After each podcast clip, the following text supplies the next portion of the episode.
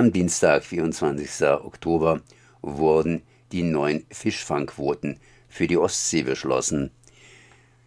Das Ganze stößt ein bisschen auf, vor allen Dingen Greenpeace, und ich bin jetzt verbunden mit Franziska Saalmann, Meeresexpertin bei Greenpeace. Erstmal herzlich gegrüßt. Ja, guten Morgen. Die Fischfangquoten, die scheinen ein bisschen übersteuert zu sein. Zumindest gibt es Kritik an diesen Fischfangquoten. Wie sieht es denn momentan, das heißt 2023, mit den Fischfangquoten aus? Ja, wir beobachten schon seit mehreren Jahren, dass es der Fischerei und eben aber auch den Fischen grundlegend in der Ostsee immer schlechter geht, dass, äh, dass die Fangquoten aber nicht äh, in dem Maße angesetzt werden, also nicht genug reduziert werden, um dieser äh, Reduktion auch der Fische entgegenzukommen, weil wir fangen quasi oder wir lassen dort Fische fangen, die es gar nicht mehr gibt. So, also diese Quoten, die sind nach wie vor zu hoch angesetzt. Ähm, fünf von zehn äh, Zielpopulationen in der Ostsee sind schon dabei zusammenzubrechen oder sind zusammengebrochen. Darunter eben auch der Hering, ähm, auch der Dorsch. Und wir beobachten jetzt eben dieses Jahr erneut, dass die EU-MinisterInnen ähm, ja, Chance vertan haben, diese Fischpopulation besser zu schützen. Wie könnte denn die Fischpopulation besser geschützt werden?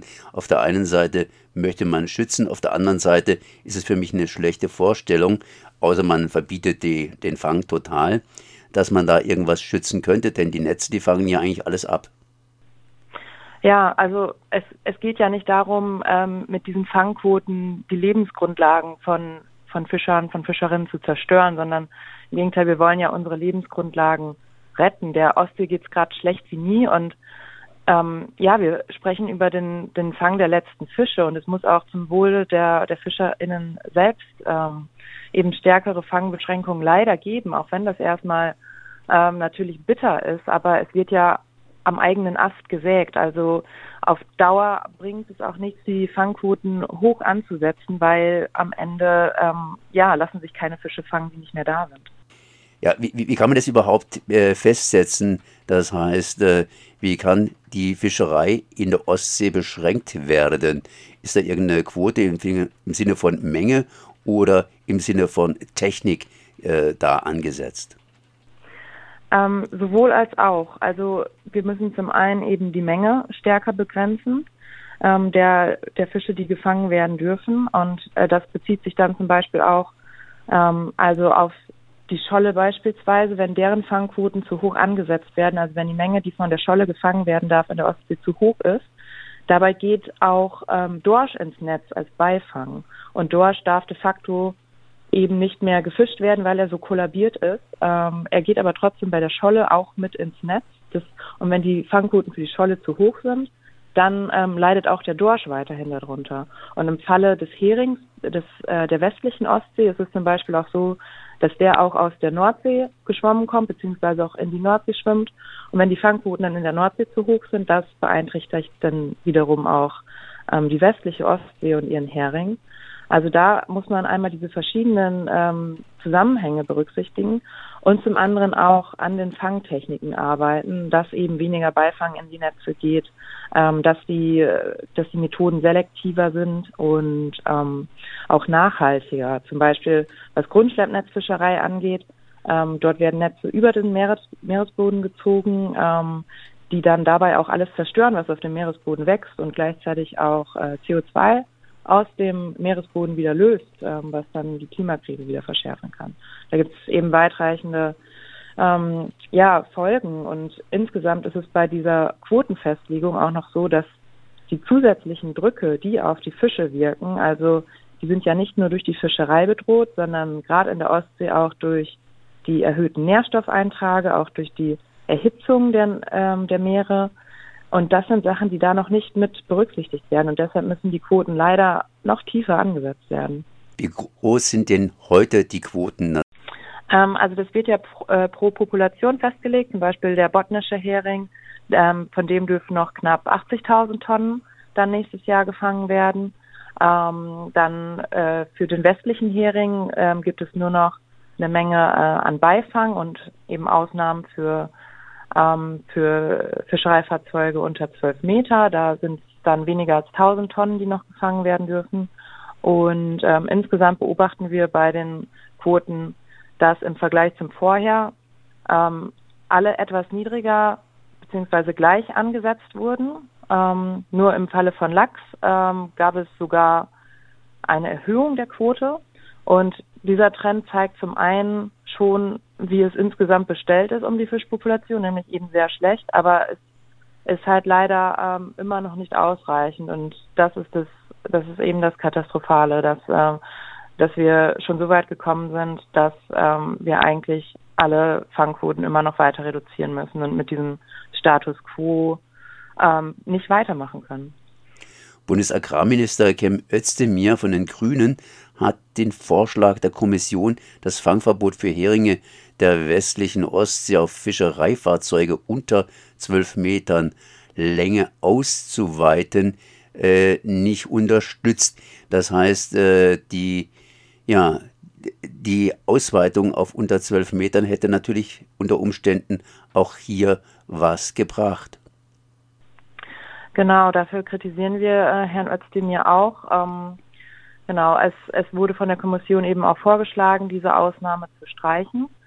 Ähm, und ja, leider ist es beim Hering, gerade beim westlichen Hering, eben so, dass, dass wir uns keine weiteren Fänge mehr leisten können. Und das gilt, ähm, das gilt ausnahmslos. Und ähm, da jetzt wieder Ausnahmen doch beschlossen wurden, ähm, ja, müssen aber, müssen aber stärkere Auflagen ähm, hinsichtlich einer Kontrolle und eines umfangreichen Monitorings auch, was die Beifänge ähm, angeht, dazukommen, weil ähm, ja, ansonsten wird es auf Dauer sowieso nicht mehr möglich sein, einen westlichen Hering zu fischen, auch nicht für, für Fahrzeuge unter zwölf Metern. Also ähm, ich möchte hier natürlich auch keine, ähm, gerade nicht gegen die kleinen FischerInnen, die das dann betreffen wird, ähm, ja, denen irgendwie die Lebensgrundlage entziehen. Aber leider ist es in der Vergangenheit durch die industrielle Fischerei äh, so gekommen und durch die gnadenlose Überfischung, dass,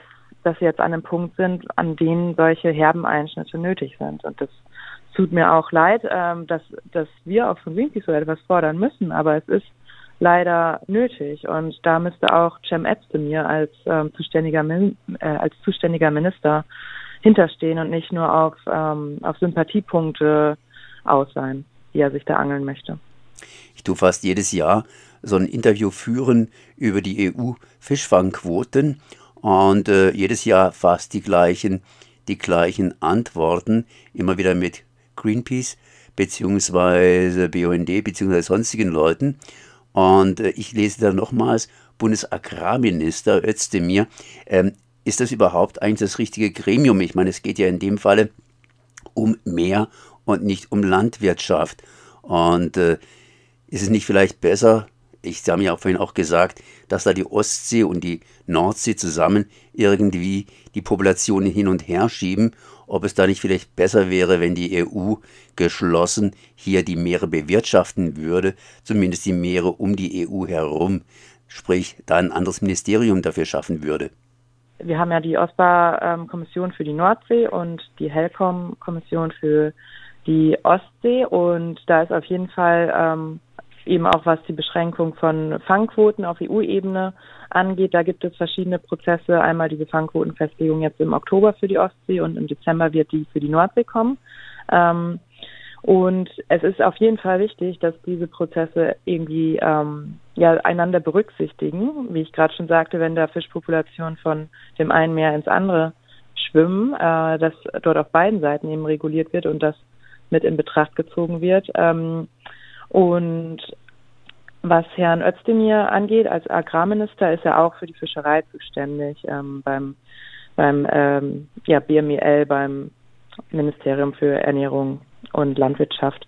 Also genau, da ähm, wir reden von FischereiministerInnen, aber ähm, Herr Özdemir ist sowohl Agrarminister als sozusagen dann eben auch der zuständige Fischereiminister für uns. Nein, es war einfach die Frage, inwiefern das Bundesagrarministerium dafür die nötige Kompetenz aufbringt, sprich Fachleute hat, um das beurteilen zu können. Denn in den anderen Ministerien der anderen Länder kann es ja ähnlich sein, dass da einfach auch bestimmte Kompetenzen fehlen und vor allen Dingen auch Interessenslagen. Ja, also als größeres Problem ähm, sehe ich die, die Lobbyarbeit, die da auch hintersteckt, ähm, von Seiten der Fischerei eben auch, äh, die dort Prozesse beeinträchtigt. Insgesamt sind diese Fangquotenfestlegungen auch noch viel zu intransparent. Ähm, also da fordern wir auch schon seit Jahren, ähm, ja, wir als verschiedene Umweltorganisationen mehr, mehr Transparenz und mehr ähm, Offenheit, wie die überhaupt festgelegt werden, wie das zustande kommt dass äh, sie so ähm, ausgelegt werden, wie sie es eben werden. Und ähm, ja, da befürchten wir eben, dass die Lobby einen viel zu großen Einfluss hat. Und ähm, genau, ansonsten ist es eben aber auch so, dass wir gerade von Herrn Özdemir ähm, mehr, mehr Einsatz für die Fischerei äh, fordern, weil ähm, da in den, in den letzten Jahren einfach nicht viel gekommen ist, muss man so sagen. Was muss getan werden, dass die Fische geschützt sind und uns auch in Zukunft erhalten bleiben? Also wir müssen eben zum einen niedrigere Fangquoten ähm, ansetzen. Wir brauchen ähm, alternativere Fanggeräte. Also wir brauchen bessere, nachhaltigere ähm, Fangmethoden, die wir einsetzen für die Fische, die wir noch fangen könnten. Und ähm, insgesamt brauchen wir eben ein, ein Umdenken auch in unserem Konsum. Ähm, wir im globalen Norden, wir sind nicht auf Fisch als Proteinquelle angewiesen. Ähm, unser Fisch, den wir hier verzehren, kommt eh größtenteils eben nicht aus unseren heimischen Gewässern, sondern aus, ähm, aus dem globalen Süden zum Beispiel. Er wird vor Westafrika gefischt. Dort sind die Menschen auf, ähm, auf Fisch als Proteinquelle angewiesen. Ähm, wir fischen den Fisch ihnen weg. Er wird teilweise sogar für unser Tierfutter eingesetzt. Ähm, in, in Aquakultur auch wiederum als Fischfutter eingesetzt. Das sind alles so Verflechtungen, ähm, die, die man so nicht äh, direkt auf dem Schirm hat, wenn man in sein Fischbrötchen hier beißt ähm, und denkt, es kommt, äh, es kommt direkt von hier, aber das ist nicht mehr so. Ähm, und da müssen wir einfach unseren Konsum überdenken und ähm, auch mal Alternativen ausprobieren, ähm, was ja auch pflanzliche Alternativen angeht und äh, da auch unser, unser Spektrum in dem Bereich dann sozusagen erweitern. Das wären natürlich dann noch weiterführende Fragen, die für dieses Thema heute zumindest einfach zu groß sind. So zumindest äh, Greenpeace Meeresexpertin Franziska Salamann zu den neuen, zu den neuen Fischfangquoten der EU in der Ostsee. Ich danke mal für das Gespräch. Vielen Dank auch. Schönen Tag.